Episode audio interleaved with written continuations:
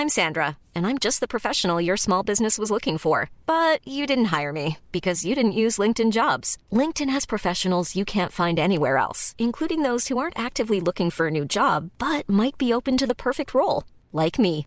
In a given month, over 70% of LinkedIn users don't visit other leading job sites. So if you're not looking on LinkedIn, you'll miss out on great candidates like Sandra. Start hiring professionals like a professional. Post your free job on linkedin.com/people today.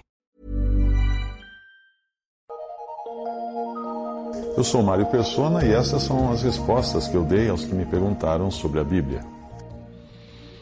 Você escreveu fazendo uma pergunta curiosa. Você perguntou o seguinte: se uma denominação, uma igreja, no sentido denominacional, se uma denominação prospera, como, que ela pode, como ela pode estar errada? Bom, eu percebo que a ideia de se congregar fora dessa miríade de denominações que existem hoje no mundo cristianizado é algo que está incomodando você.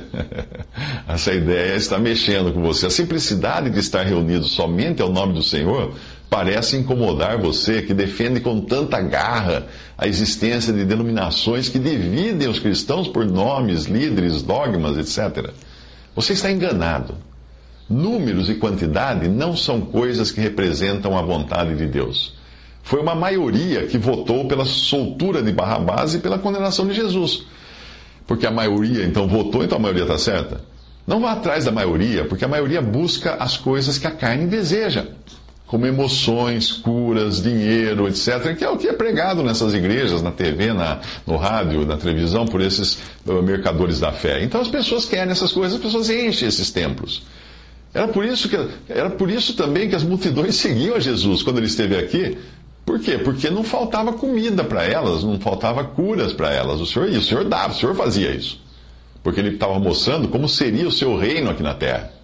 Não que ele fizesse isso para pedir dinheiro, não era, não era isso, não. E quando ele curava, ele curava todos, não um ou dois, todos os que se apresentavam a ele.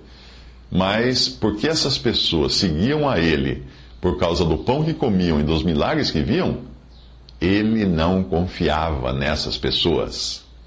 Palavras dele, João 2, 23 e 25. E estando ele em Jerusalém pela Páscoa durante a festa, muitos vendo os sinais que ele fazia creram no seu nome, mas o mesmo Jesus não confiava neles porque a todos conhecia e não necessitava de que alguém testificasse do homem, porque ele bem sabia o que havia no homem.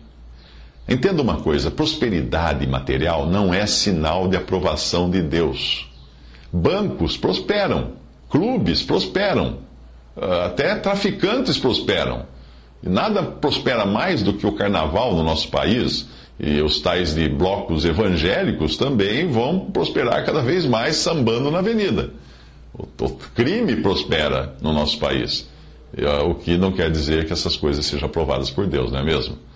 O Senhor prometeu que estaria entre dois ou três que estivessem reunidos ao seu nome. Veja que ele não previu o mínimo.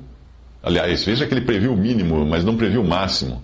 Ah, porque para ele não é o número de pessoas que importa, mas é o fato de ele estar no meio como centro das atenções e como motivo daquelas pessoas estarem congregadas. Elas não estão ali congregadas por causa de uma banda, por causa de um pregador eloquente, por causa de uma organização próspera com milhares de membros, estão ali congregadas por causa do Senhor Jesus só.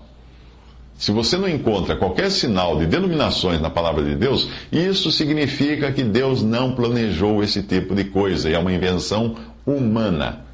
Portanto, a minha sugestão é que você procure na Bíblia, não em mim, não no que eu falo, no que eu escrevo, não em qualquer organização, você procure na Bíblia como Deus deseja que você congregue e faça aquilo que Deus mostrar a você através da sua palavra, a palavra de Deus. Sugiro que você leia atentamente os capítulos 1, 2 e 3 de 1 Coríntios, porque ali você irá descobrir que não são pessoas prósperas ou em grande número que realmente seguem a palavra de Deus. Você verá também no capítulo 3 o que Deus diz de pessoas que se intitulam isso ou aquilo. É, vá na Bíblia, é o melhor lugar para você ir. Música